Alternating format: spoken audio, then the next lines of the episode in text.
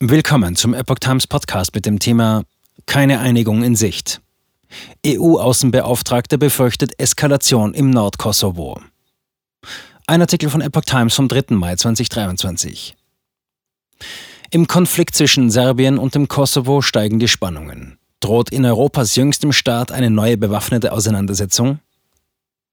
Vertreter Serbiens und des Kosovos haben bei der von der EU vermittelten Gesprächen in Brüssel keine Annäherung im Streit über die angespannte Situation im Nordkosovo erzielt. Der serbische Präsident Alexander Vucic und der kosovarische Ministerpräsident Albin Kurti seien leider nicht in der Lage gewesen, sich zu einigen, sagte der EU-Außenbeauftragte Josep Borrell gestern Abend nach mehrstündigen Verhandlungen. Er fürchte, dass die Lage nun kritisch werden könnte. Die jüngsten außerordentlichen Lokalwahlen hätten das Potenzial, zu einer Eskalation zu führen. Boykottaufruf aus Belgrad. Bei den Wahlen im mehrheitlich serbisch bevölkerten Norden des Kosovos hatten vor eineinhalb Wochen nach einem Boykottaufruf der aus Belgrad gelenkten serbischen Liste die Kandidaten albanischer Parteien gewonnen. Die serbische Liste begründete ihren Boykott damit, dass die Führung im Kosovo immer noch keine Voraussetzungen für die Gründung eines serbischen Gemeindeverbandes mit weitreichenden exekutiven Befugnissen geschaffen habe.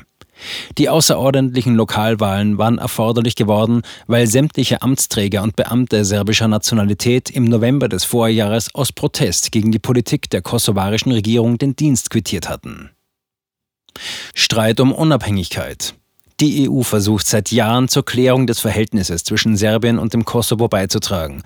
Das gestaltet sich äußerst schwierig, weil sich das heute fast ausschließlich von Albanern bewohnte Kosovo 1999 von Serbien abgespalten und sich 2008 für unabhängig erklärt hatte. Mehr als 100 Länder, darunter Deutschland, erkennen die Unabhängigkeit des Kosovos an. Andere, darunter Serbien, Russland, China und fünf EU-Länder, tun das bis heute nicht. Derzeit verhandeln Belgrad und Pristina wieder über die Regelung ihrer Beziehungen. Die Gespräche treten allerdings auf der Stelle, wo sich Serbien mit dem Verlust seiner einstigen Südprovinz nicht abfinden will. Borrell sagte gestern Abend, die Gespräche müssten weitergehen. Dabei drohte er indirekt damit, dass es im Fall eines Scheiterns der Verhandlungen für beide Länder auch keine Aufnahme in die EU geben dürfte.